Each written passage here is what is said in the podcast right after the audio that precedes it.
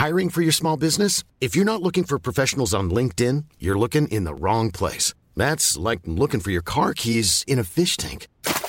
LinkedIn helps you hire professionals you can't find anywhere else, even those who aren't actively searching for a new job but might be open to the perfect role. In a given month, over 70% of LinkedIn users don't even visit other leading job sites. So start looking in the right place. With LinkedIn, you can hire professionals like a professional. Post your free job on linkedin.com slash people today.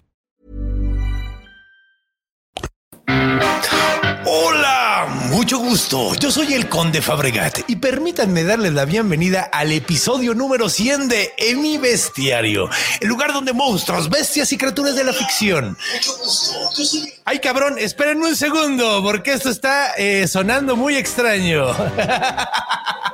ok donde los monstruos, bestias y criaturas de la ficción, historia, criptozoología y mitología se reúnen como dioses primordiales que simplemente están durmiendo para volver a empezar con la destrucción, pero solo para entretenerte a ti. El día de hoy tenemos un gran episodio, como les dije, tenemos el episodio número 100, estamos celebrando dos años de bestiario y pues que llegamos a tres cifras y por lo tanto vamos a hablar de uno de los personajes que más nos han pedido en todo el tiempo que existido el bestiario. El dios primigenio más cabrón de todos, sumamente grande, con tentáculos en la cara, el señor Cthulhu. Y como invitado, pues los tenemos a ustedes, los besties directamente desde su casa. Así que agárrense de la brocha porque voy a quitar la escalera y vamos a arrancar con este, el episodio 100 del bestiario.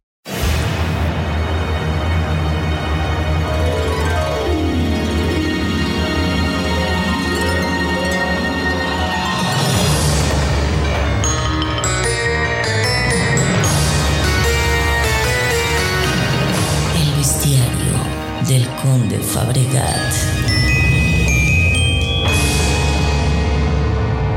Pues bueno, comencemos como siempre definiendo qué es el monstruo del día de hoy, o sea, quién o qué es Cthulhu.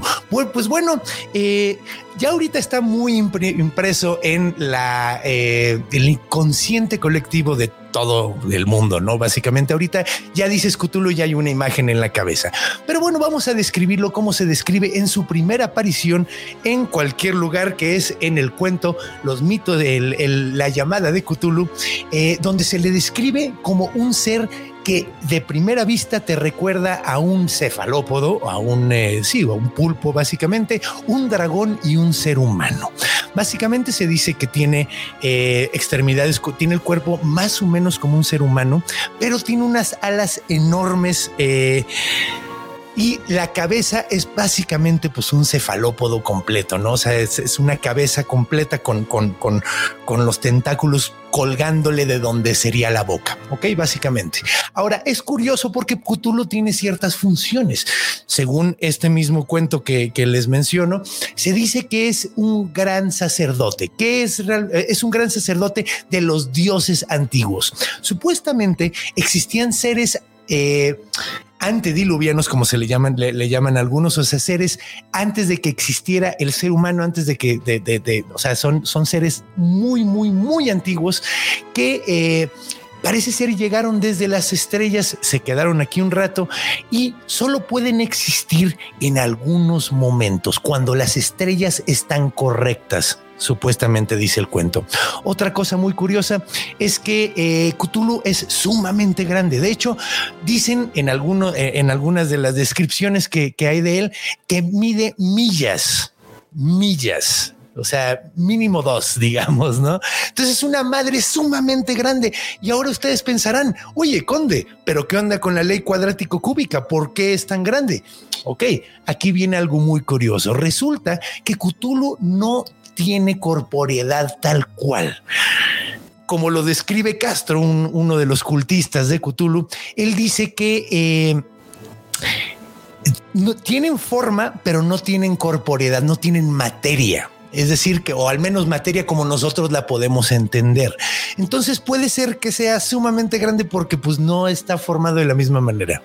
Entonces, ¿Cómo es que funciona? Pues es que son seres tan antiguos de otra dimensión que eh, de, un lugar sumamente lejano que realmente pues, no funcionan de la misma manera que nosotros. Entonces pueden ser muy, muy grandes. De hecho, dicen que puede hasta cambiar su forma, pero normalmente se mantiene con la misma y dicen en algunos casos que puede hasta cambiar de tamaño diciendo esto de, de, su forma de materia, de forma de ser, pues es muy probable que pues tenga esa capacidad porque pero no sabemos realmente. Pero bueno, Supuestamente Cthulhu es el gran sacerdote de estos seres sumamente antiguos y él va a ser el que va a despertar a todos una vez que las estrellas estén correctas, que la situación del planeta planetaria sea la correcta para que ellos puedan volver a existir. Y él, una vez que lo despierten, él va a despertar a todos los demás seres. Entonces, pues, ¿qué les parece si ya que sabemos qué es este ser, al menos sabemos qué es su profesión también, eh, Sabemos también que pues, se casó con, otro, con, otro monstruo y tuvo varios hijos, pero vamos a hablar de eso más a futuro. Ahorita, ¿qué les parece si los recibimos a todos, platicamos muy a gusto y contamos el primer cuento donde aparece Cthulhu, probablemente una de las obras más famosas del autor H.P. Lovecraft, eh, que es La llamada de Cthulhu. Entonces acompáñenme a escuchar este chingoncísimo cuento.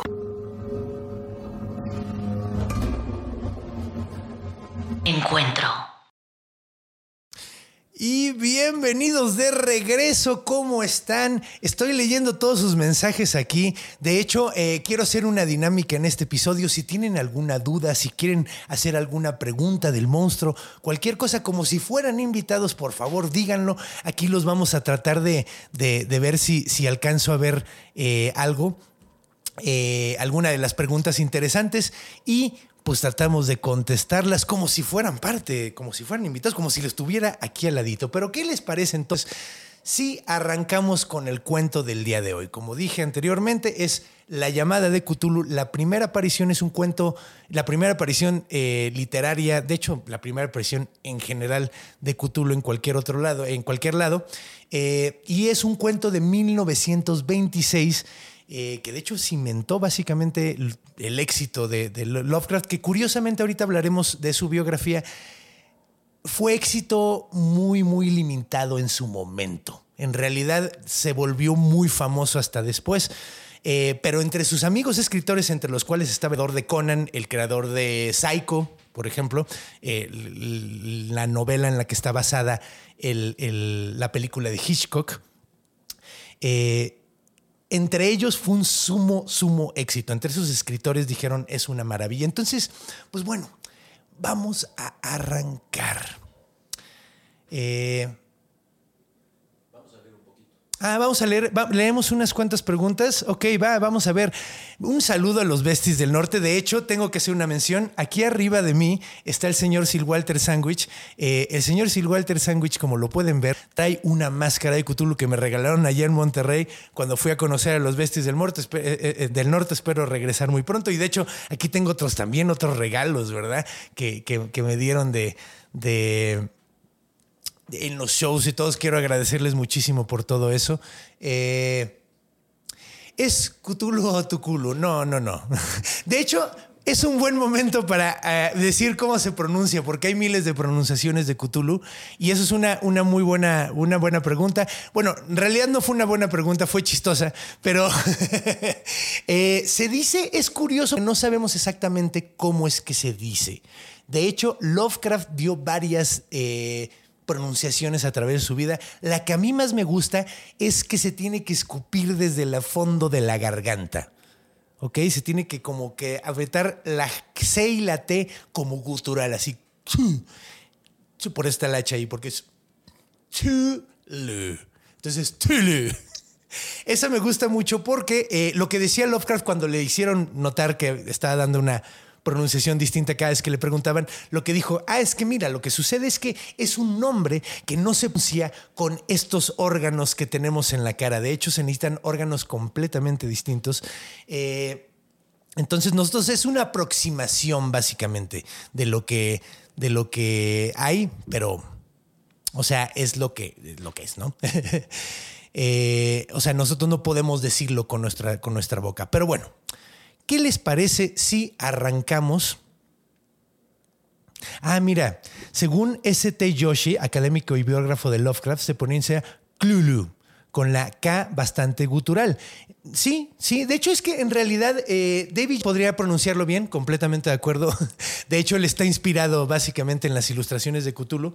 Eh, pero sí, entonces, pues bueno, vamos a arrancar, vamos a arrancar con esta historia.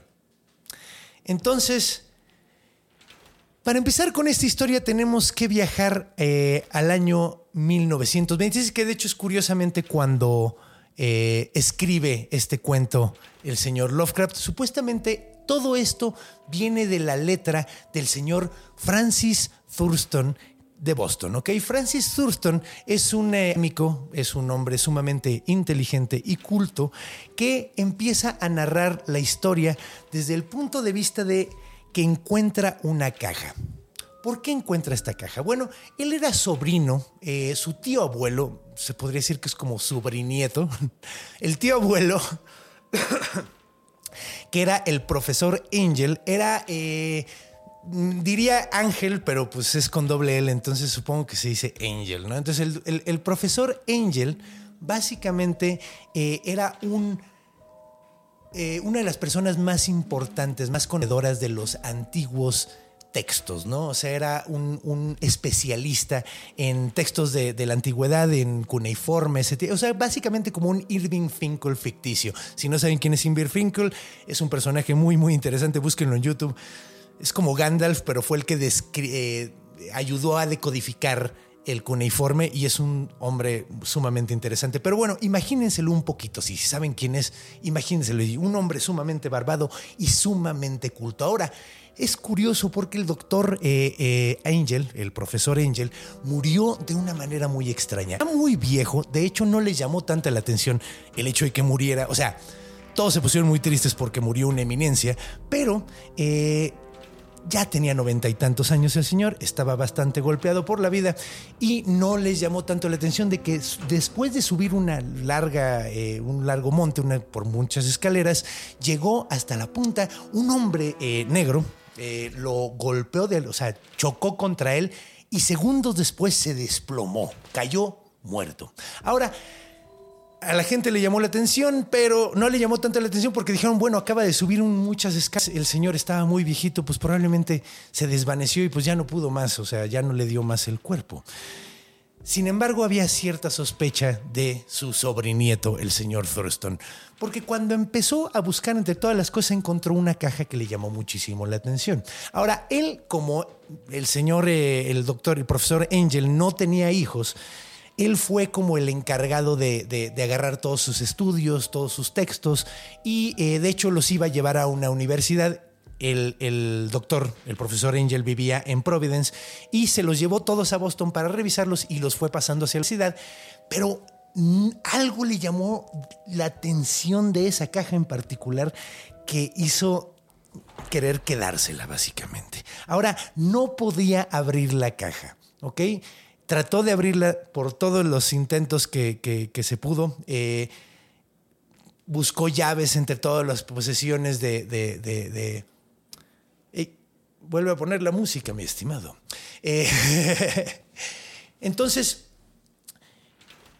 entre más buscaba, no encontraba absolutamente nada. Llaves, eh, o sea, intentaba abrir hasta que le cayó el 20 y recordó que entre las posesiones de su tío eh, había un anillo que siempre traía con él. Entonces agarró el anillo, lo puso en la caja, en la cerradura tenía como una pequeña... Eh, tenía levantado, tenía un pequeño pico el, el, anillo, así que lo metió el pequeño pico, giró y se abrió la caja. Ahora, abrió esa caja que era un misterio para encontrarse con otro misterio porque lo primero que encontró fue una placa de arcilla que le llamó muchísimo la atención. ¿Por qué? Porque se veía nueva y antigua al mismo tiempo. Sé que suena como medio estúpido esto, pero eh, se veía como que estaba recientemente hecha, pero los textos que estaban escritos y las ilustraciones que estaban ahí se veían antiguas. De hecho, no era muy difícil de descifrar cuál era el, texto que estaba ahí escrito.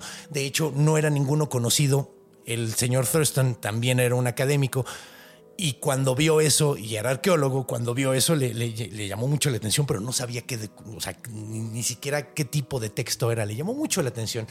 Y la ilustración, pues bueno, básicamente la descripción que hicimos hace rato, un ser muy extraño con cabeza como bulbosa, con tentáculos saliendo de la boca, brazos muy, muy grandes, anchos, con garras y unas alas enormes saliéndole de la espalda.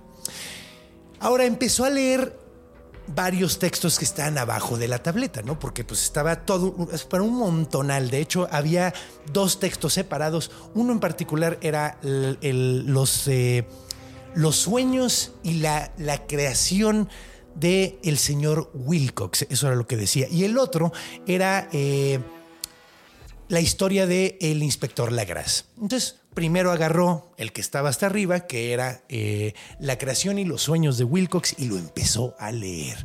Y le llamó mucho la atención que lo primero que decía era que había llegado un joven con la tableta que le había intrigado tanto y se la había entregado. Ahora, este joven era un artista Luego, luego lo, reconoció el doctor Angel porque este era de buena familia, era un muchacho muy creativo, que era famosón porque era muy, muy creativo, pero sumamente raro.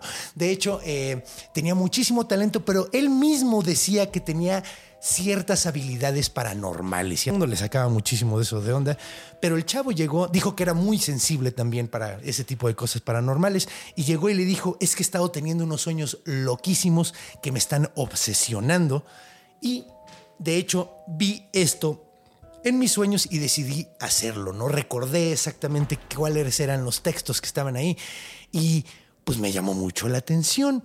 Eh, los escribí y quiero saber si usted sabe, sé que es una eminencia en textos antiguos, o sea, si hay alguien que lo puede decodificar, probablemente sea usted.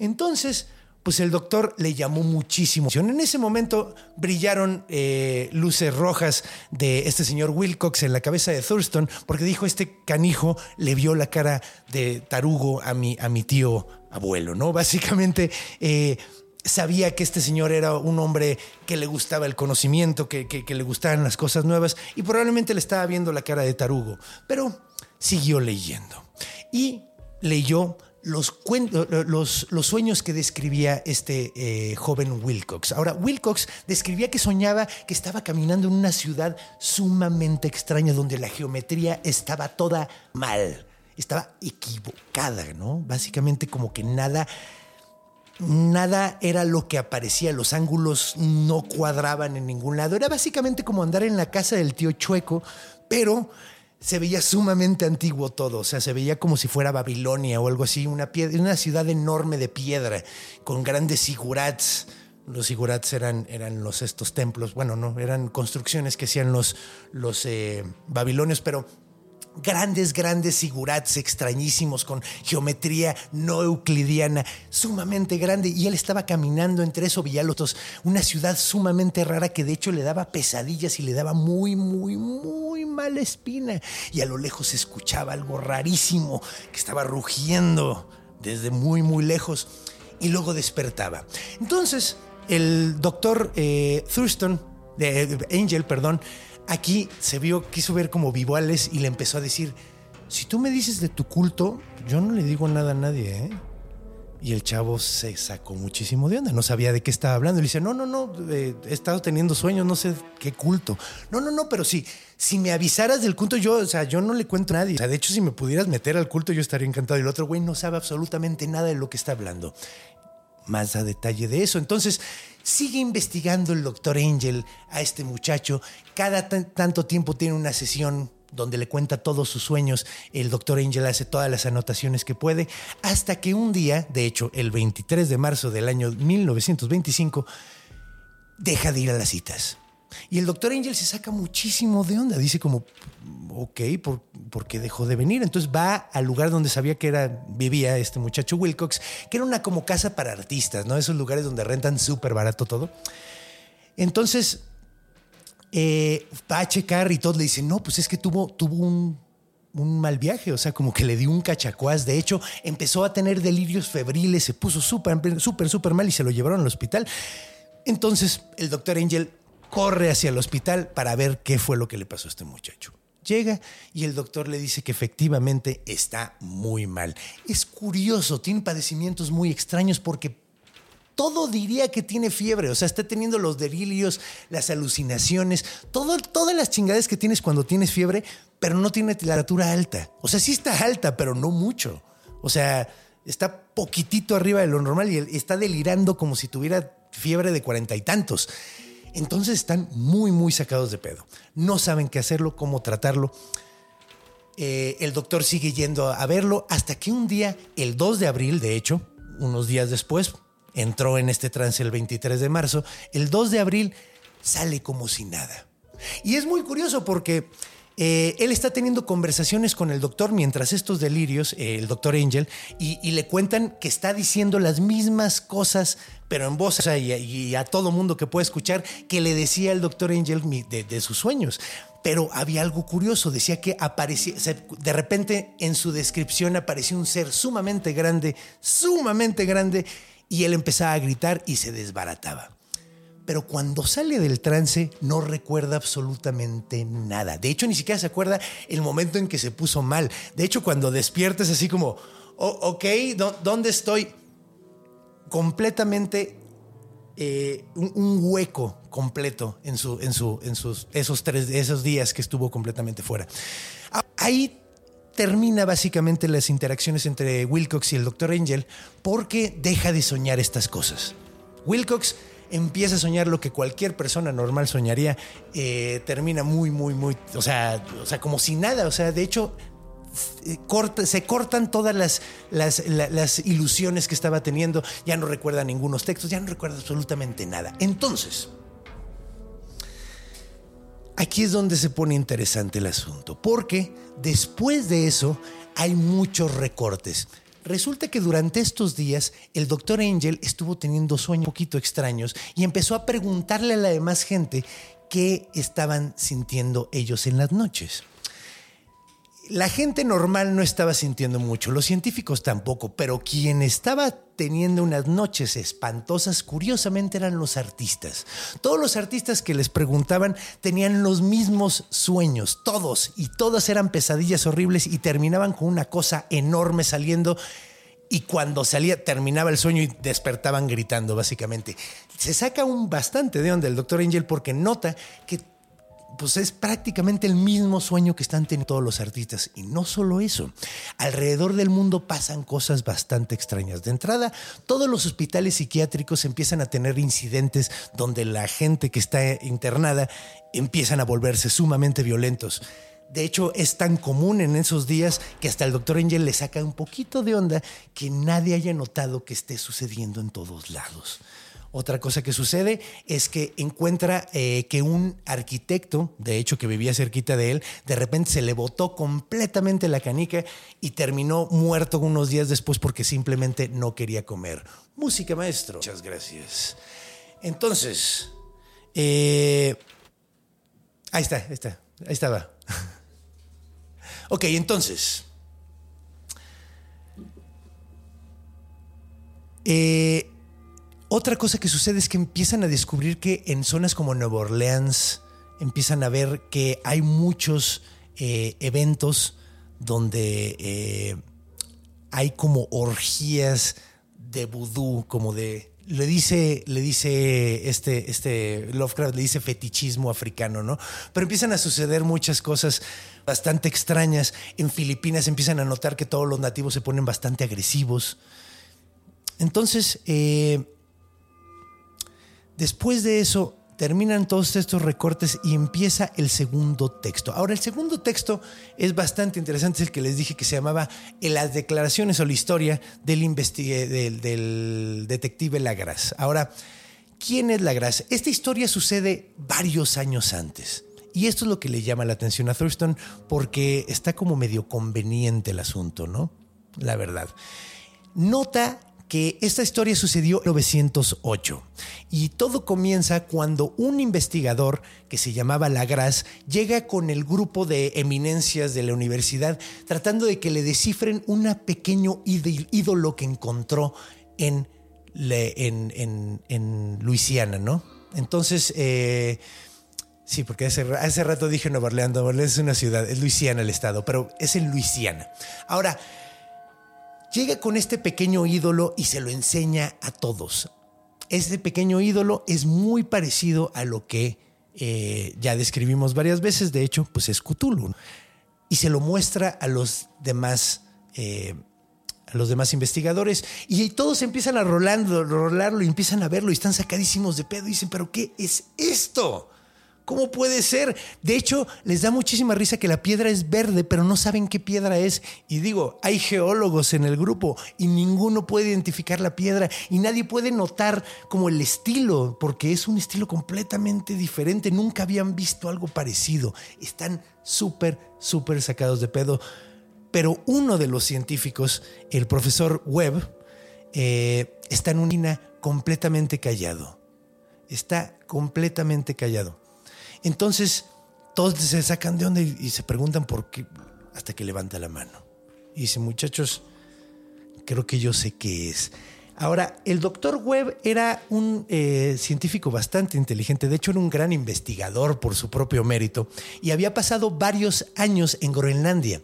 Ahora, cuando estuvo en Groenlandia le sucedió algo muy extraño.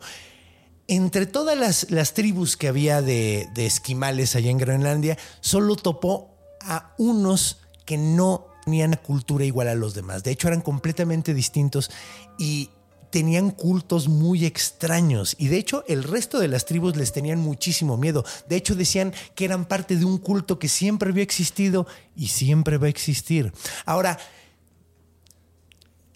le llamó mucho la atención porque ellos tenían una figura exactamente igual, igualita idéntica, hasta la piedra le llamó la atención que eran idénticos, o sea, cuando lo estaba viendo hasta pensó que era probablemente la misma. Y ahora, él recordaba que había un grito, un texto, unas palabras que decían que eran Funglui, Mungluaf, Cthulhu, Rile, Nag, Futagen. Si me oyera Cthulhu probablemente estaría muy ofendido porque estoy seguro de que lo pronuncié de la verga. Pero eso era lo que decía y, recordó, sacó, sacó textos y se lo enseñó al, detective Lagras y decía, Lagras decía, sí, eso fue exactamente lo que yo escuché.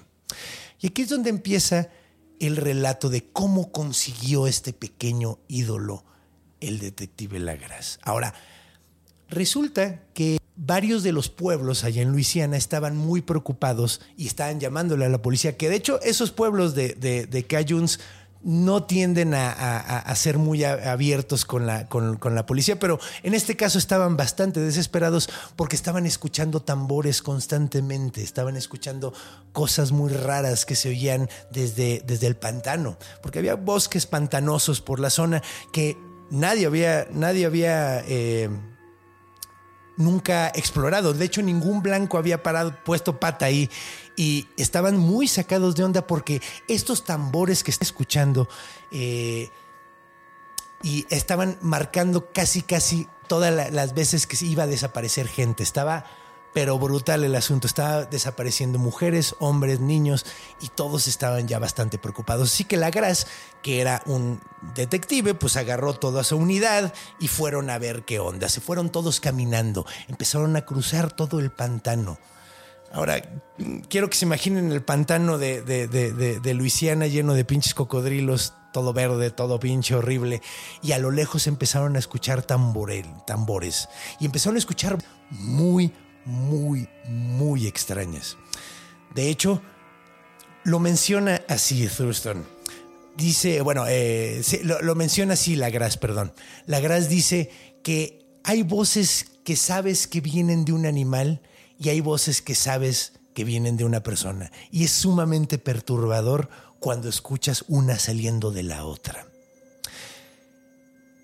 Ahora, cuando empiezan a ver las chozas de este grupo de gente, eh, los pueblerinos que estaban acompañando a los policías para enseñarles dónde estaba se pasaron. Le dijeron, vale, pues acompáñenos a ver qué onda. Y dijeron, no, de aquí ya no nos movemos. Más cerca, pero ni de chiste. Entonces empezaron a caminar los policías solos. paso a paso, cada vez que escuchaba, cada vez se acercaban más, escuchaban más los tamborileos, empezaban a escuchar gritos, funglui, naft, rile, nagel, Y estos güeyes súper sacados de pedo. Ahora, cuando se acercaron, vieron una gran fogata. Música, hermanito vieron una gran, gran fogata que estaba en medio una torre de piedra, una torre enorme, como de dos metros y medio, y hasta arriba estaba este pequeño ídolo. Pero no lo único que estaba ese, eh, eh, eh, en, esa, en esa gran columna de piedra, no, no, no. Alrededor de toda la columna de piedra estaban colgados de las patas todas esas personas que habían desaparecido recientemente, todas mutiladas de formas muy extrañas, varios sin intestinos, pero curiosamente prácticamente todos completos. Ahora estaba rodeando de, rodeado de fuego todo ese asunto, pero de repente como que bajaba un poquito el fuego para que alcanzaras a ver ese pinche horror que estaba en medio de la fogata y alrededor estaban todos los estos bestias cultistas que de hecho menciona muchas veces como impuros de raza el señor Lovecraft, pero ya hablaremos de su racismo ahorita. Están todos bailando de izquierda a derecha, girando, gritando.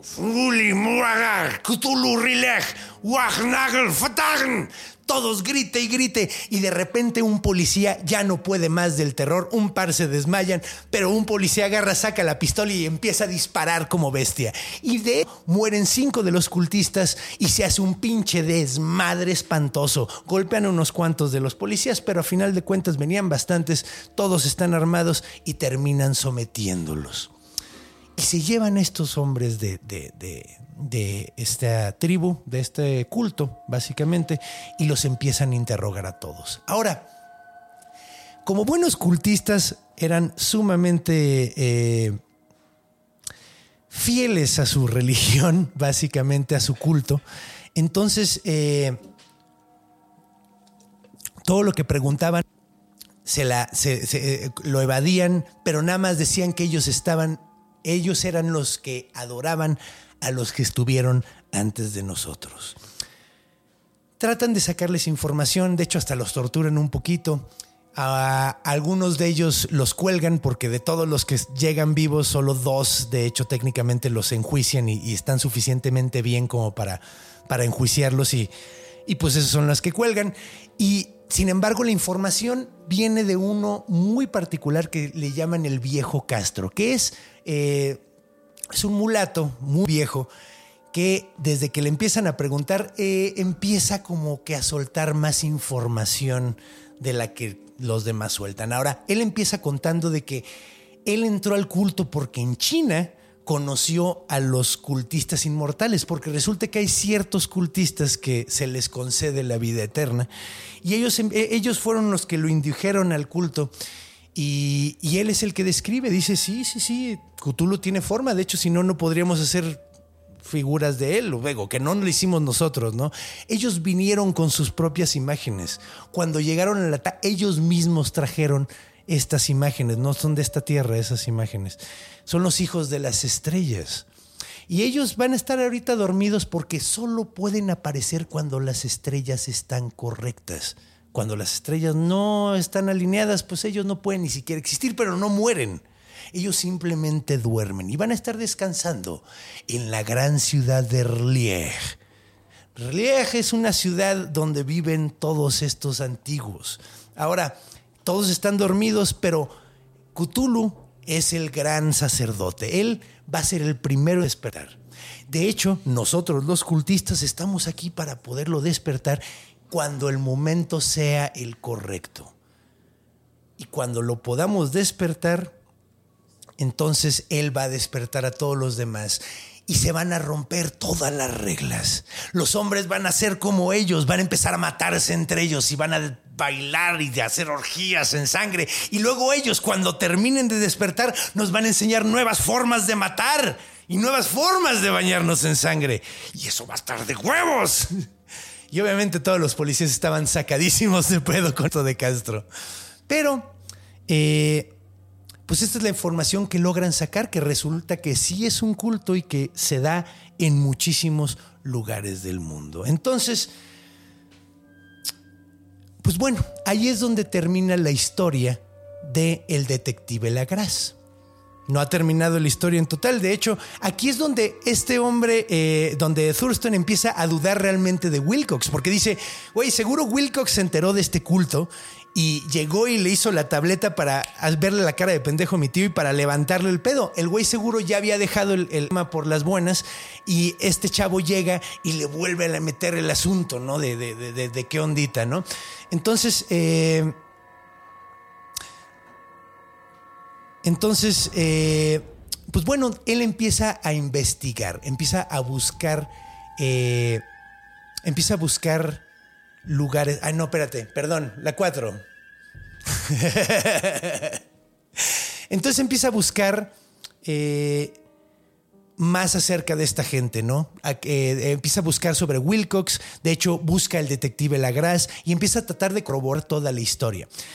De hecho, como buen, buena mente científica, decide primero ir con Wilcox y llega con él. De hecho, cuando llega le llama bastante la atención porque es un chavo pues eh, bueno, ya eh, sí, pues es un chavo que se ve bastante desgastado y ve que hay bastantes obras en su...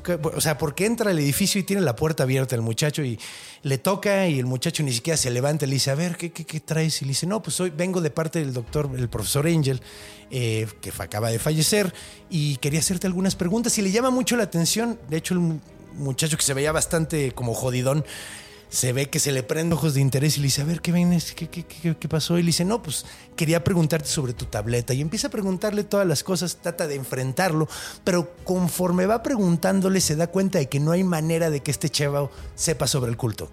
O sea, se da cuenta de por qué su tío se lo creyó porque se ve que está diciendo la verdad este güey. Y se saca mucho de onda, dice, ok, pues vamos a checar con el detective Lagras. Llega con el detective Lagras, le enseña la figura que todavía la tiene guardada.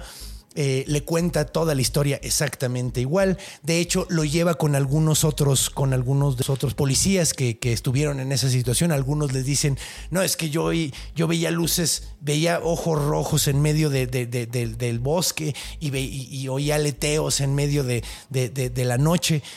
Y el vato dijo, no, este güey está imaginando unas pinches cosas loquísimas.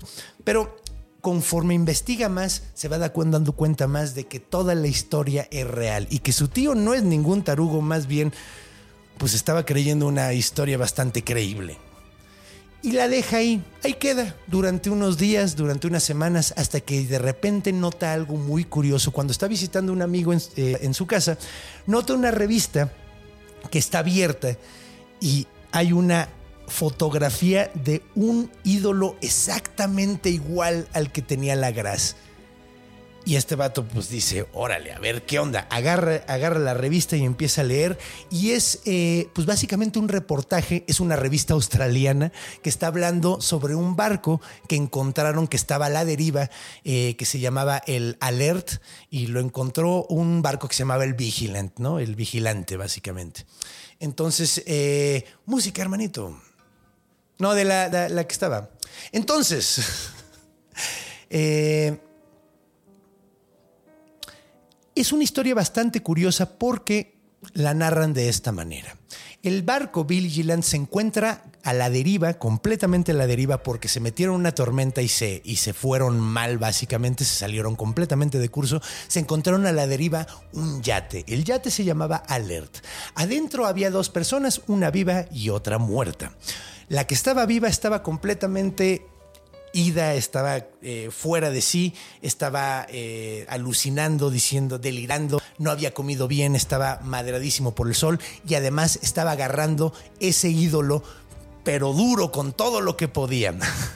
Ahora, el cadáver, pues no sabían por qué se había muerto. De hecho, se veía bastante bien el cadáver, o sea, no se le veía ningún daño. Probablemente lo que pensaron fue una emoción demasiado fuerte que le tronó el corazón. No sabemos exactamente qué fue lo que pasó. Cuando se recupera el que está vivo, que de hecho se llama Gustav Johansen, que era el segundo ayudante, ¿cómo se dice? El second mate. el segundo ayudante, ¿no? Del, del barco eh, el contramaestre, no sé cómo se llama. Este, el segundo importante, el tercero en la, en la, en la fila. ¿Eh? Ah, sí, si alguien sabe cómo se llama el segundo, el tercero a cargo en un barco. Segundo oficial, exactamente, era el segundo oficial. Johan, eh, Johan eh, Gustav Johansen, perdón, no Johan Gustafsson. Yo, Gustav Johansen era el segundo, el segundo oficial en el barco. Y pues estaban muy, muy, muy sacados de onda porque él no estaba contando la historia completa, aparentemente. Decía que la figura había encontrado en un pequeño altar que estaba en el yate, pero el yate no era su barco originalmente. Resulta que lo que sucedió es que ellos salieron desde Valparaíso y iban a Australia y cuando ya iban a llegar, los abordó un barco pirata, un yate pirata, de hecho, curiosamente. Eh, se les suben, eran eh, puros eh, nativos que pues Lovecraft menciona de una manera medio desagradable, pero dice que son personas muy muy malas. Y de hecho, Gustav Johansen cuenta que cuando los atacan, ellos logran contraatacar. Eh, son ocho en el barco, se mueren un par, pero logran matar a todos los piratas y su barco, que originalmente se llamaba Emma, queda muy, muy, muy dañado y terminan tomando el barco de, eh, de los piratas, ¿no? Que se llamaba el Alert. Ahora, la revista esta habla muy, muy bien de, los del eh, barco Emma, pero habla muy mal de los del Alert, que el Alert ya tenían varios, o sea, varios estaba, estaba marcado ese pinche barco, básicamente. Entonces todo tiene lógica. Sin embargo, cuenta que se encontraron con una isla y ya no quiere contar más porque dice cayeron en un agujero. Todos los demás y solo sobrevivieron dos, se logran subir al barco, no quiere contar qué fue lo que pasó, pero pues sí, básicamente cuando los encuentran es después de que se habían subido a una isla. Ahora, lo curioso es que de cerca de ese lugar no hay ninguna isla, no hay absolutamente nada. Y ahorita que tenemos satélite lo podemos ver. Pero en ese entonces sabían que no estaba marcada ninguna isla por ahí. Entonces les llamó mucho la atención. Ahora, eh, Thurston decide ir a buscarlo. Primero va a Australia, llega y le dice, no, no, no, pues eh, le cuenta cuando fue a hacer su declaración con eh, el gobierno, con, la policía básicamente, cuando llega a hacer la declaración resulta que cuando sale, sale con el pelo completamente blanco. Está eh, dañado bastante emocionalmente desde que lo encontraron, entonces decidió regresarse a Noruega, que era de donde era digo, Gustav Johansson, pues tiene mucho sentido que fuera en Noruega, ¿no? Entonces se va a eh, se, va de Australia. Bueno, primero va al museo donde encuentra la figura y la ve y dices que qué bárbaro, no lo puedo creer, es idéntica a la otra y, está tan bien hecha. O sea, es, una forma de trabajar la piedra que nunca había visto en mi vida. El punto es que decide irse hasta Noruega y cuando llega a Noruega y va hasta el pueblito de este señor, llega, toca la puerta y le abre la puerta una mujer muy, muy, muy triste y pues se ve que lleva varios días llorando porque resulta que su esposo recientemente acaba de morir. Entonces, pues le da muchísima tristeza porque ya no va a poder escuchar la historia de primera mano. Sin embargo, las mujer le cuenta que eh, su esposo tenía un texto de lo que había pasado que decía que eran como detalles técnicos, pero había sido escrito en inglés, no en noruego, y la esposa que no sabía leer inglés, pues ahí corta la historia, eh, eh, no sabe cuál es la, no sabe cuál es, o sea, no sabe exactamente qué fue lo que pasó. Entonces le dan, le dan el, el texto, la convence, le empieza a decir mil historias de que de que pues, él sabe cómo está el asunto y que necesita saber cómo, cómo, cómo fue lo que sucedió. Y la mujer decide darle el texto y empieza a leerlo. Bájale un poquito, mi hermano. Entonces, I'm Sandra, and I'm just the professional your small business was looking for. But you didn't hire me because you didn't use LinkedIn jobs. LinkedIn has professionals you can't find anywhere else, including those who aren't actively looking for a new job but might be open to the perfect role, like me. In a given month, over 70% of LinkedIn users don't visit other leading job sites. So if you're not looking on LinkedIn, you'll miss out on great candidates like Sandra. Start hiring professionals like a professional. Post your free job on linkedin.com/people today.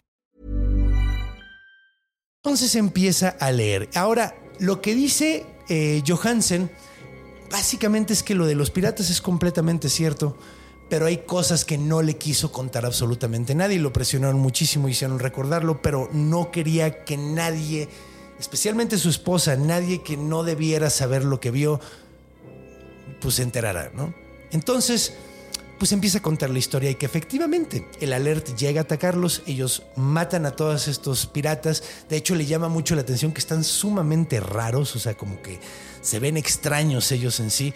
Y eh, recientemente hubo un temblor en el, eh, bastante fuerte en la zona que causó olas muy, muy fuertes. hubo una tormenta también. Entonces, pues básicamente después de, de, toparse con los piratas, se pierden, toman el barco de los piratas, se pierden en, el, en, en medio del océano y de repente notan muy, muy, muy a lo lejos una columna muy, muy alta, tanto que les llama bastante la atención. Y empiezan a navegar hacia allá. Se van acercando y a lo lejos, eh, pues empiezan a notar como Mar se está comportando un poco raro por la zona, pero pues no hay absolutamente nada cerca y deciden lanzarse a ver qué es el lugar. Ahora, conforme se van acercando ven que es una columna muy muy grande en medio de un templo y se ve como que se van acercando y cuando van viendo el lugar, cuando van viendo este templo, que de hecho parece como que es el templo que está arriba de la ciudad, eh, ya se acabó, vuelve a poner.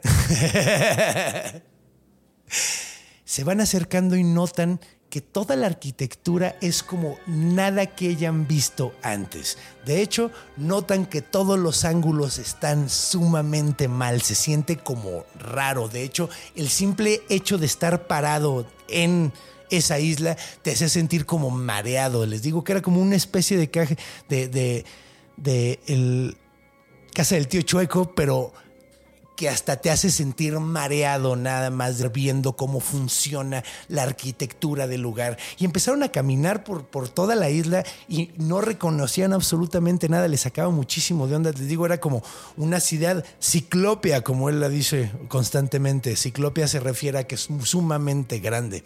Ahora, uno de los hombres, uno de los ocho hombres sobrevivientes empiezan a caminar por ahí y se encuentra este pequeño ídolo. Él dice, vamos a llevarnos esto, se ve súper chido, al menos para tener el souvenir, güey, ¿no?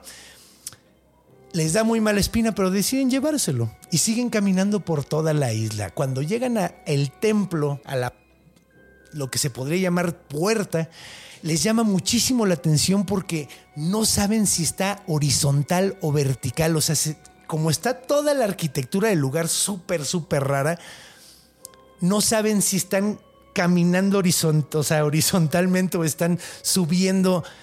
El punto es que empiezan a tratar de abrir esta como portón sumamente grande que está en el piso y nomás no pueden. De repente uno de ellos toca una de las esquinas, nota que hay como un pico en una de las esquinas, lo toca y se va a la otra esquina y así mismo sigue con la tercera y termina con la cuarta y en ese momento empiezan a oír un rugir de toda la isla, como si algo estuviera tronando y empiezan a ver cómo se abre la puerta lenta, lenta, lentamente.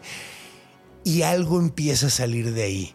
Primero notan como una carne bulbosa, como una carne gelatinosa. Y lo primero que ven es que hay dos ojos en medio de toda esa bulbo de enorme de carne gelatinosa y empieza a subir y a levantarse y empiezan a ver la chingadera más grande que han visto en toda su vida. ¿Qué era lo que estaban viendo? Obviamente a Cthulhu, con sus alas enormes y, empezó lentamente a moverse. Se veía que estaba muy amodorrado porque apenas se empieza a mover lentamente y todos empiezan a correr desesperados porque pues ¿qué más haces? De hecho, uno de ellos cae muerto en ese momento de un paro cardíaco. Eh, un par de ellos se caen en la arquitectura, en los mismos ángulos de la arquitectura, se tropiecen y de repente se desaparecen entre ella hasta que solo llegan dos a la isla. Ahora, al barco. Cuando se suben al barco, el que sobrevive, que no es Johansson, empieza a carcajearse constantemente, no para de reírse y de hecho unos días después se muere porque deja de comer y nada más está riéndose constantemente, pero Johansson llega, se sube al barco, agarra, se, sube con el idolito, lo pone ahí y se, estaba, estaba listo para escaparse. Entonces se sube al yate, prende los motores y empieza a jalar con lo más rápido que puede alejarse de la isla. Pero en ese momento escucha un rugido al atrás. Cuando voltea, está Cthulhu, está esta chingadera enorme metiéndose al mar para perseguirlos y empieza a nadar lentamente. Pero cada zancada, cada, cada brazada que da de natación, chingadera que es millas de alto, los alcanza en chinga.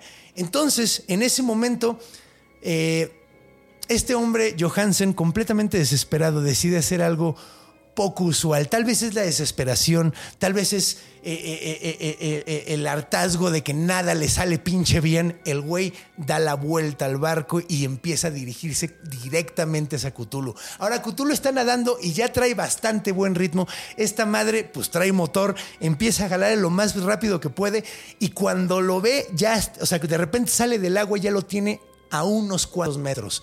Uno pensaría que el güey se hubiera espantado y le dio volantazo, pero no. Se va directamente a la boca de Cthulhu y empieza a ver una chingadera verde, como un gas verde, como que se tronó, como que explotó como un globo y de repente todo está completamente cubierto de gas verde.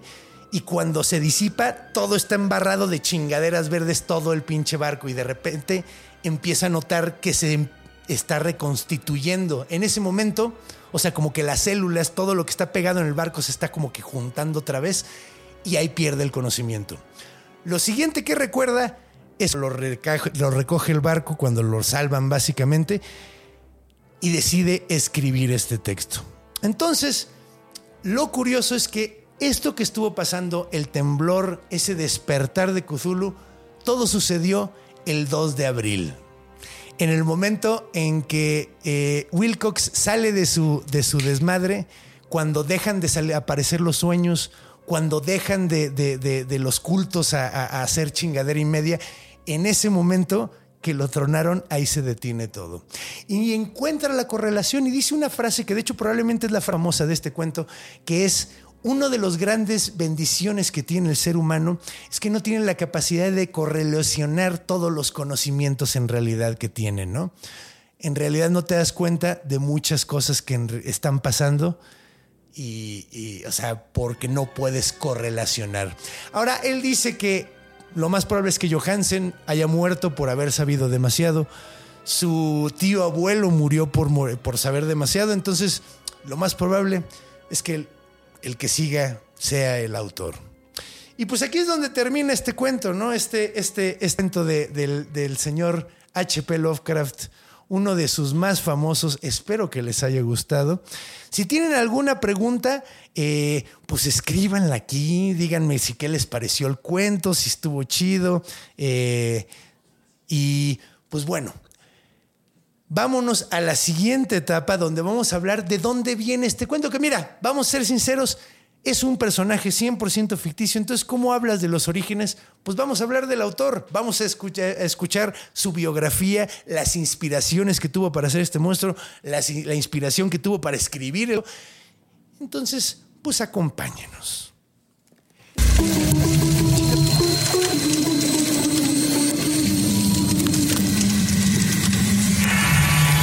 Orígenes.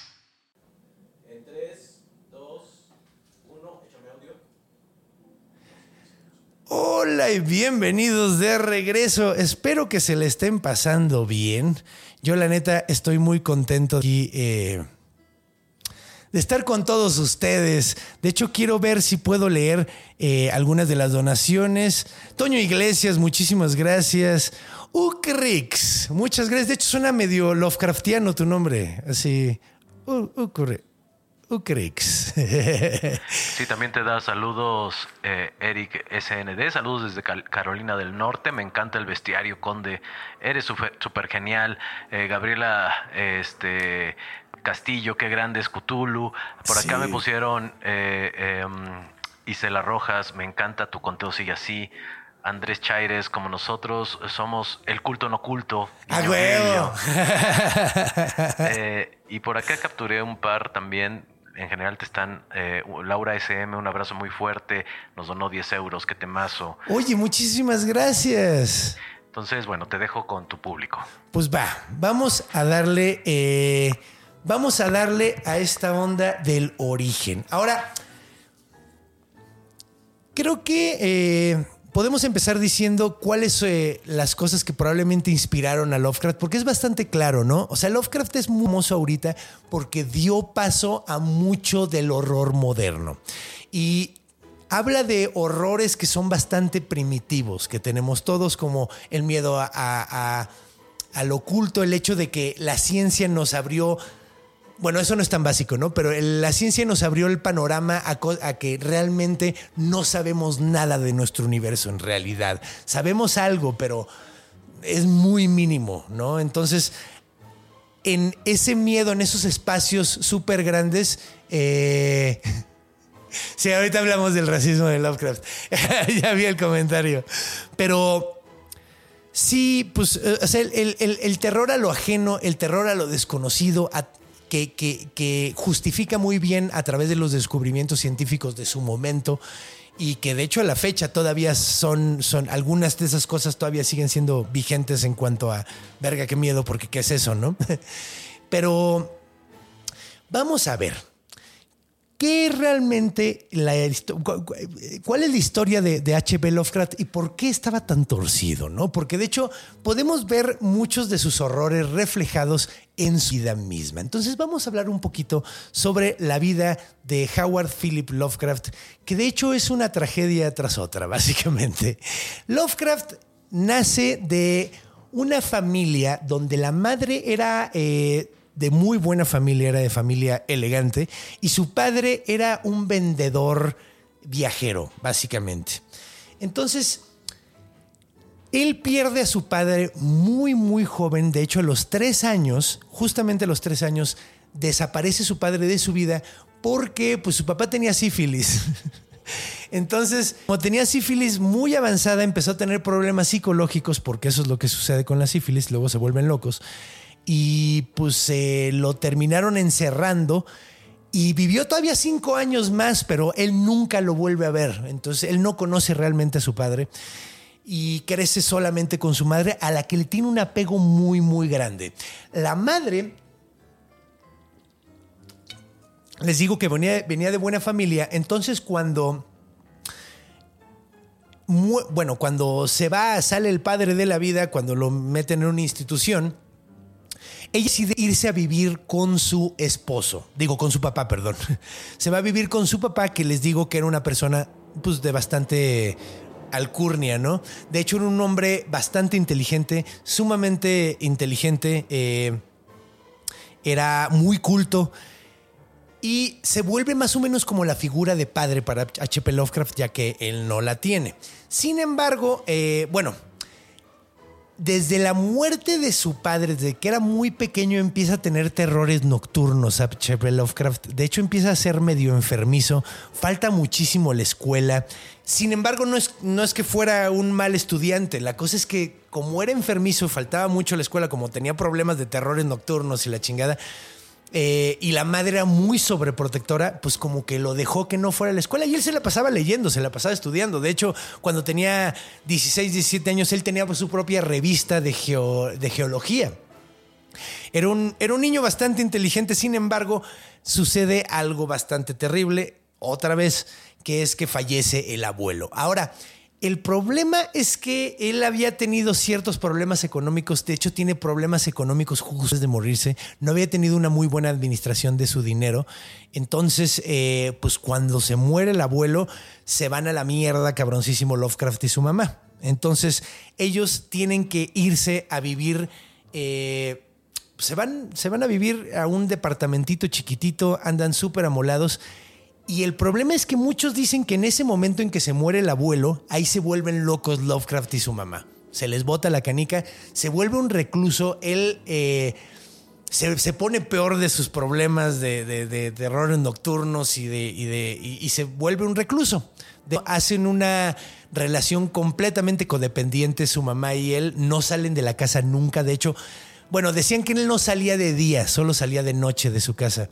Eh, no, no, no, no, no veía el sol, básicamente todo el tiempo estaba encerrado con su mamá, tenían una relación sumamente tóxica, se la pasaban peleando. De hecho, él mismo, creo que él fue el mismo el que contó que, que su mamá le decía que era grotesco, pero al mismo tiempo le decía nunca te me vayas a dejar, ¿no? Ahora, sucede otra cosa. Ahora, la mamá se vuelve loca.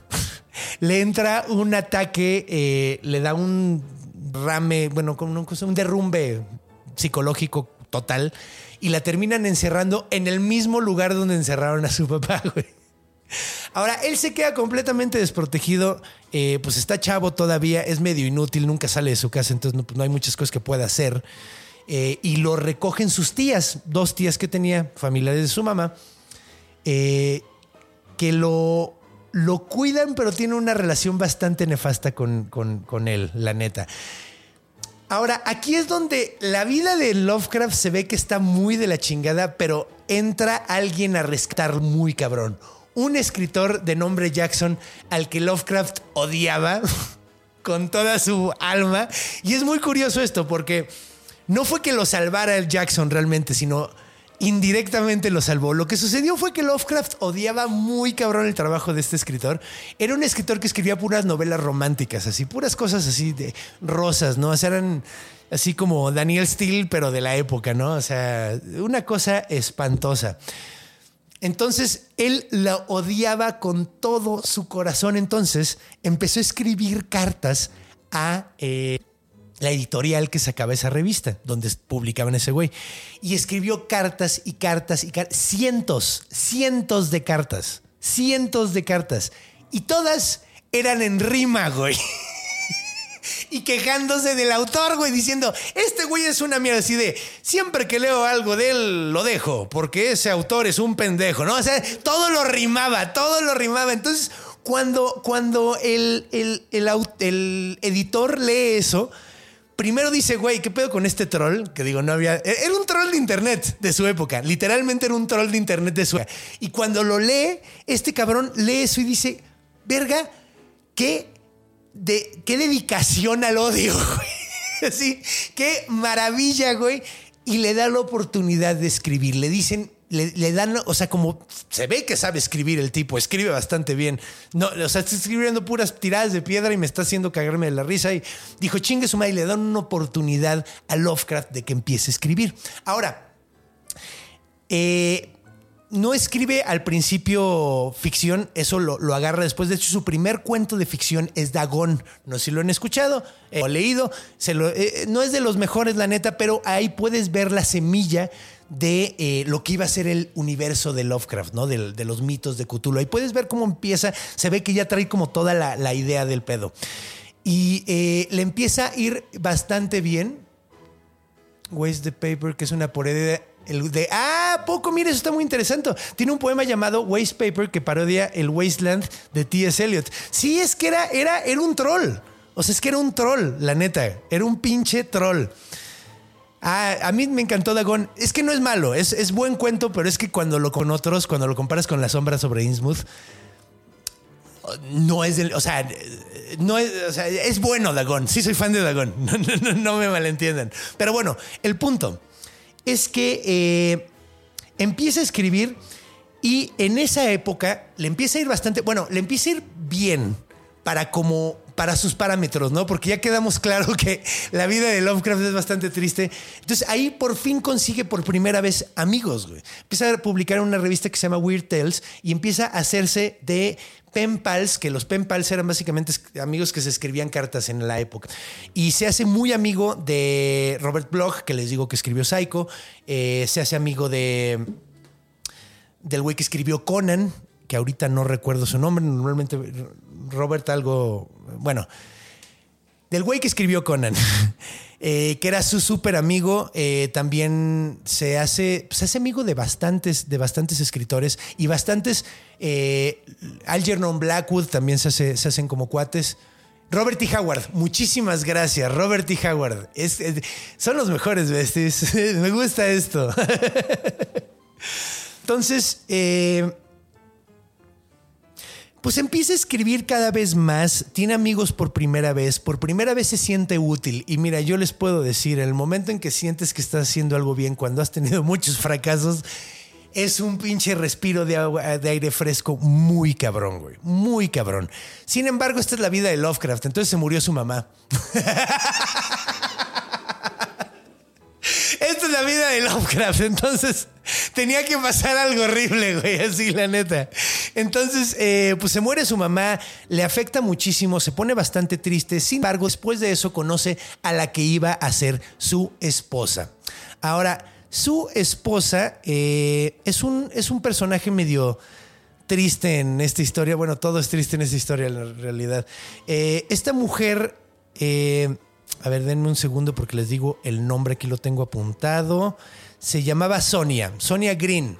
Ahora, Sonia Green era una judía de Rusia y era muy conocida en los círculos de autores independientes, de autores amateurs, porque ella tenía una de sombreros, pero le daba mucho de su dinero, porque le iba bastante bien, a pues, eh, financiar estos, estas revistas de, autores independientes. Entonces, muchos lo querían, ¿no? Era como muy buena onda esta mujer. Y de hecho, un día la conoce en Boston. Eh, él era de New Haven, creo, pero la topa en Boston, se conocen, ella es de Nueva York, se conocen, pero la funcionan muy bien, o sea, tienen muy buena química, que es curioso porque este güey no tenía química con nadie, güey. Pero pues tienen química. De hecho, mira, nada más para que se den una idea. Se casan, el güey no le avisa a nadie, nada más le escribe a sus tías, ya no voy a vivir con ustedes porque ya me casé. Las tías les cae súper, súper mal el hecho, el hecho de que haya hecho eso. Eh, y para que se den una idea, le interesaba tan poco el sexo a Lovecraft que ella tenía que darle libros sobre sexo para que se enterara de qué era lo que tenía que hacer, güey. Ella menciona que él era virgen cuando lo conoció. Y probablemente después también, porque, porque se tardó un chingo, güey. Pero, pues bueno, se enamoraron, a pesar de que tenían esa falta de química sexual, había química como emocional. Eh, se llevaban muy bien, se querían mucho, se fueron a vivir a Nueva York juntos, pero... Eh, ah, y aquí es donde empieza a escribir Lovecraft de no pinches mames. Aquí en esta, en esta época se súper, súper rifa. De hecho, aquí saca La sombra sobre Innsmouth. Bueno, creo. Eh, saca, saca varios seguiditos. varios de sus mejores cuentos los saca como por esta época. Sin embargo, esto es la vida de Lovecraft, entonces todo se fue a la mierda otra vez. Porque básicamente, eh, pues la tienda de sombreros quiebra y pues él no daba suficiente dinero con sus cuentos. Entonces se va todo la mierda y el matrimonio se va, se, desarma, se va, creo que a Tennessee, esta mujer a, a, trabajar, consigue un trabajo porque de plano, pues de plano no, no, no, no, pues no, o sea, no funcionaba el pedo. Entonces, él decide irse a vivir a, Red Hook. Red Hook es una zona en Nueva York y probablemente es la zona que es, es, una de las épocas de la vida de Lovecraft que más odio le dio.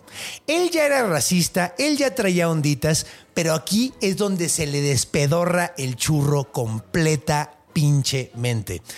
La cosa de Red Hook es que era una zona muy, muy pobre con muchísimos inmigrantes, güey. Y él, sabiendo cómo era, de, ya que sabemos cómo era de Duraño, lo mal que le estaba yendo, o sea, porque además apenas comía el vato, de hecho, cuando comía, comía latas expiradas, güey. Porque, digo, era, era un güey, o sea, era un genio, pero al mismo tiempo era como medio inútil, no se podía cuidar a sí mismo, güey. Entonces, pues empieza a desarrollar todo ese pinche odio que sentía por lo decepcionado, lo mal que le está yendo, lo proyectó en racismo. Entonces, ahí es donde realmente agarra, ahí es cuando Red Hook es cuando escribe ese, ese poema medio famoso donde habla de los, de los negros de una forma espantosa, tiene un poema, ahí es cuando nombra al gato, que pues si no, imagínense cómo le puso al gato, no voy a decir cómo le puso al gato, pero ahí eh, inútil o deprimido, de hecho también es que estaba deprimido, es que también lo convirtieron en un inútil porque era codependiente no sabía hacer las cosas por sí mismo. Entonces se le muere la jefa y se va a vivir, o sea, sustituye a su mamá con las tías y luego sustituye a la mamá con la esposa y luego cuando lo deja la esposa para irse a trabajar porque no lo podían mantener, pues dime tú si está deprimido. sí, la neta, siento que el vato no estaba preparado para la vida. O sea, un güey sobreprotegido que, que no le dieron las herramientas para, para cuidarse a sí mismo.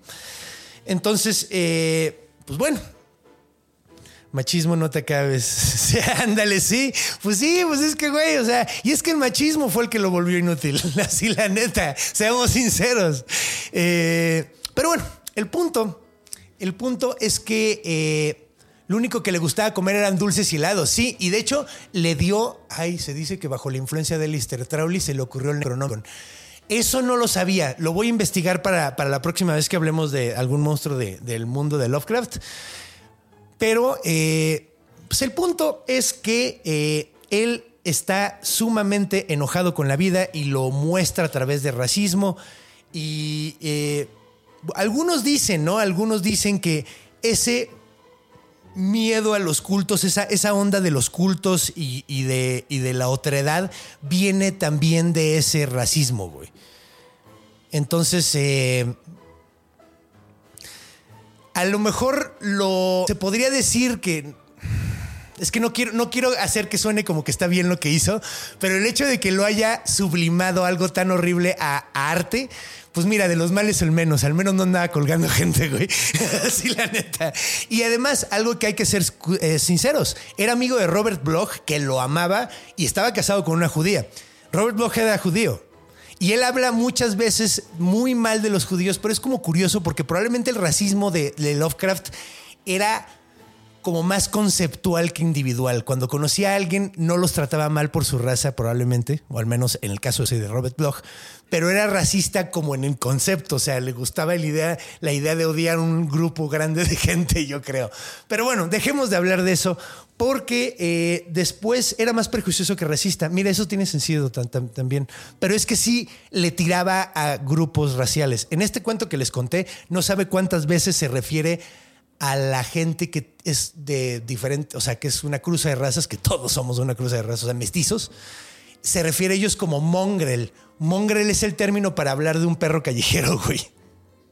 O sea, así habla de, o sea, sí tenía pedos ahí, güey.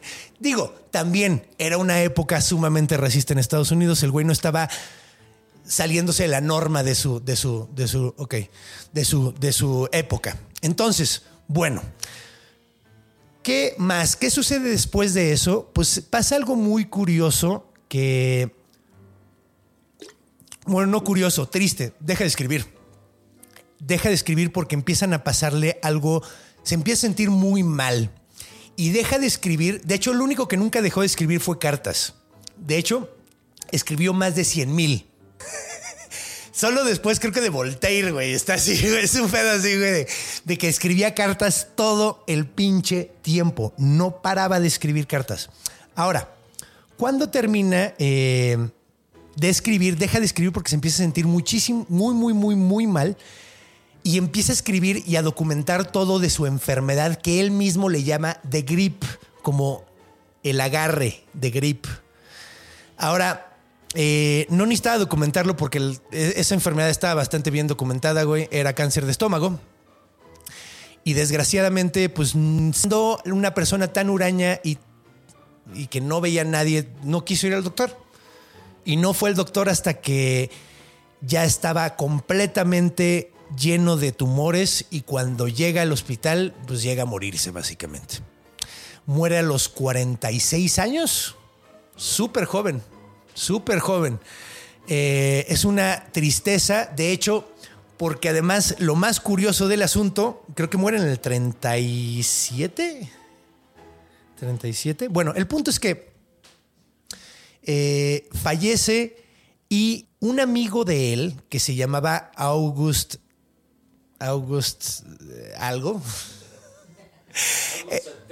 Ajá, August September.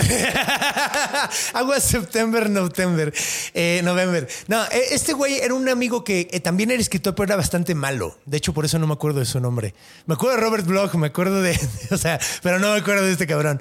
El punto es que eh, no era muy buen escritor, pero quería mucho a Lovecraft. Y cuando muere Lovecraft, él tenía bastante dinero, empezó a publicar los cuentos de Lovecraft en compilaciones, porque él, todos sus cuentos estaban en revistas. Él cuando muere, él piensa que nadie lo va a recordar. O sea, es algo tristísimo, porque él, todos sus cuentos están repartidos entre revistas de pulp. Las revistas de pulp eh, se llama así esas revistas porque era papel de pulpa, que era el más barato, y eran revistas con cuentos de terror y cosas así pero un tremendo editor. Derleth. Muchísimas gracias, August Derleth. Ya vamos a hacerlo en vivo siempre. Eh, Derleth no era buen escritor, pero era un tremendo editor. Completamente de acuerdo. ¿Por qué? Porque estuvo neceando y neceando y neceando de que sí, los libros de los cuentos de Lovecraft iban a pegar. Él sabía a pegar. ¿Y qué crees? Pegaron. Para los 70, Lovecraft era un nombre, pero importante en el horror, güey. De hecho, ha influenciado a pinche todo mundo, desde Memito del Toro hasta Stephen King. De hecho, Stephen King te dice todo el tiempo que leas a pinche Lovecraft porque está de huevos. Y sabes qué, señor King, estoy de acuerdo. Y también lea a Stephen King porque es una verga. Ahora, ya nada más para cerrar esto, ¿cuál fue la inspiración del cuento? ¿Qué fue lo que lo inspiró? Bueno, hay varias cosas. Me gusta esta, esta historia porque el güey dice que soñó, que, que es muy curioso porque yo he soñado cosas súper Lovecraftianas en mi vida. Él soñó una vez que iba a un, a, un, eh, a un museo a tratar de vender una tableta que él había hecho. O sea, él soñó que él hacía una tableta y llegaba al museo y les decía, tengan, esto es viejo. Y le decían, güey, pero no mames, lo hiciste tú. Y el güey, sí, lo hice yo, pero me llegó el mensaje de que esto era viejo, güey. Y se despertó y dijo, puta, qué sueño más extraño.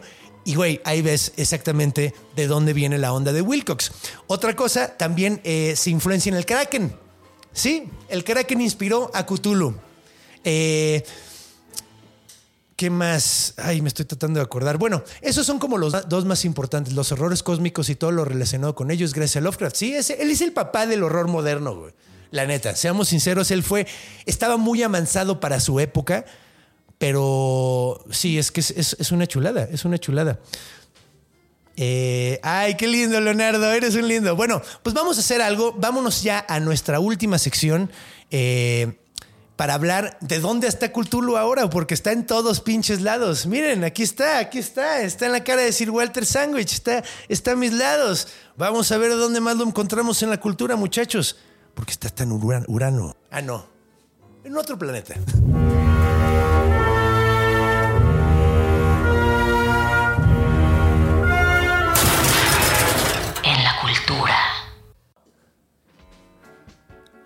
Cucutulu, no Quintamagua. A huevo, en la cutulura. A huevo, me gusta mucho eso, me gusta mucho eso. Acabamos de leer un mensaje que me encantó de Víctor Ángel Pineda. Vengo llegando y me esperaba un invitado chingoncísimo y resulta que el invitado soy yo. Pues más chingón que ustedes no se puede, muchachos. La neta, seamos sinceros.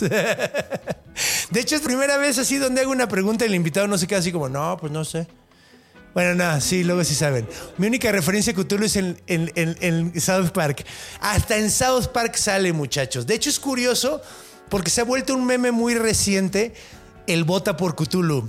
Cuando estás en un país donde no te gusta la elección, lo más inteligente que puedes hacer es una elección de vota por Cthulhu. Hacían eh, en muchos, muchos lugares eh, sucede esa onda. A ver, eh, en Cthulhu aparece en la serie de los verdaderos cazafantasmas. Güey, de hecho, no habría cazafantasmas. Piénsalo así, güey. No habría cazafantasmas sin Lovecraft. Porque ese pedo de otro mundo eh, que de- del que vienen seres. O sea, güey, ¿qué es Gozer? Gozer, de, de Gozerian, que es el malo de la primera. ¿Qué es sin un pinche ser Lovecraftiano, güey? Es un ser Lovecraftiano, güey. Lo puedes encontrar en todos pinches lados. Eh, Hellboy, a huevo, salen Hellboy. Güey, Hellboy está bien verga. Lo del perro de Tíndalos, hermoso juego. De hecho, es curioso porque Los perros de Tíndalos no es un libro de Lovecraft. Ay, no mencioné esto, chingada madre. Cuando estaba teniendo en su mejor momento, sus amigos escritores fue cuando decidieron hacer el mitos del Cthulhu. Los mitos del Cthulhu, que de hecho es una toda colaboración. Es, es- es un poquito como eh, este proyecto de, del SCP que es es, pero en muy menor medida, fueron varios escritores haciendo un, un trabajo de, cole- de escritura colectiva donde todos escribían en el mismo universo, güey. De hecho, el SCP está inspirado en Lovecraft, güey. No, o sea, de hecho, de hecho, es que prácticamente todo el horror nuevo tiene, tiene influencia. Preguntaron, ah, no, iba, ya me iba a decir un albor en, voz alta. La esposa de Cthulhu, la hija de Cthulhu se llama Ctila. Eso está muy chistoso. Eh, salen los Simpsons varias veces a huevo. Sí, de hecho, es más, a ver, les voy a dar el dato porque hay un planeta. Esto está muy padre. Hay dos especies, hay, varios animales que les han puesto Cthulhu. Eh, hay, hay unas, hay dos especies de polilla que tienen el nombre Cthulhu. A ver, espérenme un segundito. Ahorita les digo cómo está el pedo. Hay una araña que se llama Pimoa Cthulhu, una, eh, una polilla que se llama Spereidonia Cthulhu, un equinodermo fósil, güey, que es un equinodermo, son aquellos que tienen picos, o sea, como los... Ay, ¿cómo se llaman estas madres? Eh, erizo de mar. Un erizo de mar es un equinodermo. Hay un equinodermo que le pusieron eh, Solacina Cthulhu. Y, de hecho está, está muy cotorro porque hay unas termitas que se llaman Cthulhu y Kitila, que es la hija de Cthulhu. Eh, entonces, hasta ese nivel de nerdez los científicos, ¿verdad?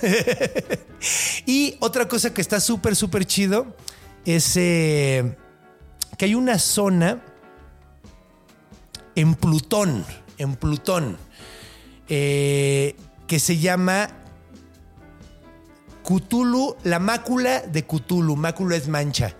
Entonces, eh, es una zona en, Plutón que le pusieron la mácula Cthulhu. Entonces, o sea, para que vean lo, lo, lo importante. En la intro de Ricky Morty, sí es cierto.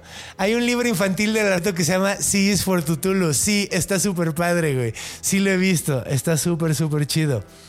Eh, entonces, es, es como muy cagado ver a todo. Ah, es, más, hablando de SCP, una de mis eh, apariciones de Cthulhu favoritas es en el SCP. Porque uno pensaría que es un SCP súper terrorífico, pero es un SCP de comedia, güey. Porque sí, hay SCPs de comedia, güey. Este se trata de que Cthulhu es un ser que nació aquí en la Tierra, pero él no quiere pedos con nadie, güey. Es un chavo.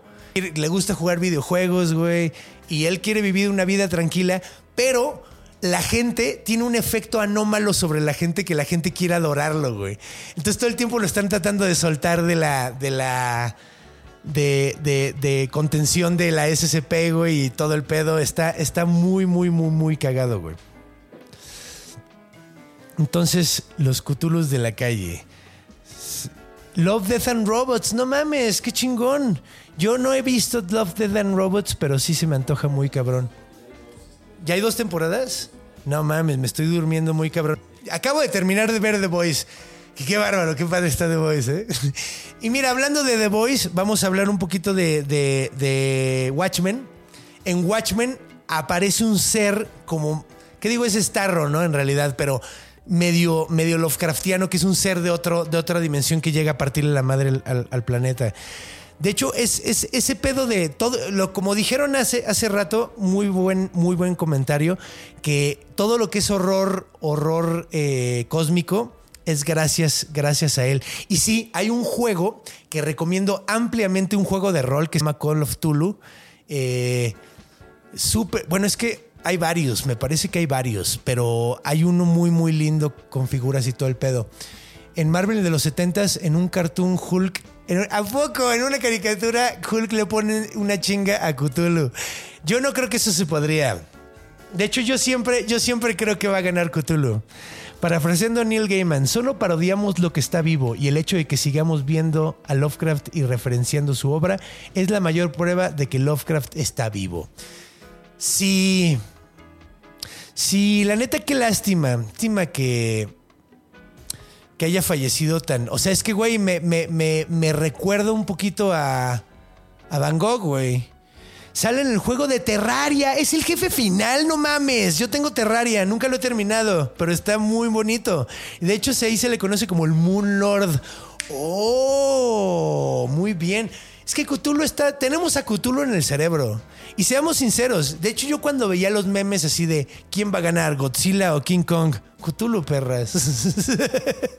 De hecho, Cthulhu es el único que tiene explicación de cómo puede estar tan grandote y romper la ley cuadrada cube. Entonces él tiene que ganar. Homero le ganó a Cthulhu en una competencia de comer hot dogs. A huevo. Sí, hay muchísimo, muchísimo juego muchísimos juegos de, de- de rol muy, muy buenos.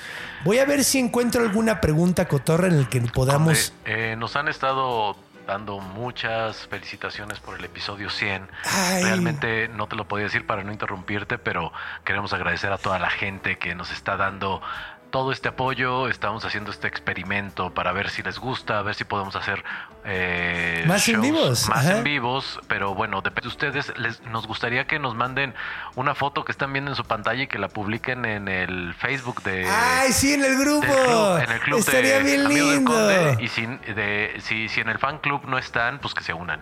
Sí, únense, está, es- está en Facebook, es el bestiario del Conde de Fabregat. Está muy, muy lindo. Pero, neta, en serio, estos 100 episodios es, es, es gracias a ustedes. Yo siempre lo digo, la neta. No saben lo agradecido que estoy con ustedes por, por apoyarme. Y el hecho de apoyarme significa que puedo dedicarme a lo que más amo, güey. Que es estas cosas de contarles cuentos, hacerlos reír, eh, viajarlos con historias interesantes. Neta, estos 100 episodios son completamente de ustedes. El logro, eh, el logro es de ustedes. Neta, muchísimas, muchísimas gracias. Gracias por acompañarnos. Ajá. ¿Qué? El logro, son nuestro hecatónquiro ustedes. O sea, los, los amo como no tienen idea y estoy muy, muy, muy agradecido con todos ustedes por, por, por, pues, pues, por seguirnos y por hacer el bestiario lo que es. Se los digo mucho cuando me ven en vivo, cuando vienen al show y me dicen gracias y les digo, no, no, no. Gracias a ustedes porque no saben lo frustrante que es contar una historia a un cuarto vacío. Se siente horrible. Entonces, en serio, ustedes son la parte más importante de, este bestiario, de, de mis shows, de todo lo que hago. La neta, muchísimas gracias por apoyarlo. Eh, esperemos, vamos a ver cuántos monstruos más podemos sacar en este bestiario. Y en serio, los quiero muchísimo. Gracias por todos estos mensajes. Y pues bueno, ¿Qué queda que decirles lo que les digo después de cada episodio? Ya llevamos 100 episodios de estarles diciendo que cuando vayan a cruzar la calle, volteen a los dos lados. Cuando vayan a dormir, vean abajo de la cama. Y cuando vayan a hacer pipí en la noche, muevan la cortina de la regadera, porque los monstruos están en todos lados, porque están en nuestra imaginación. Nos vemos la semana que viene, los a monstruo.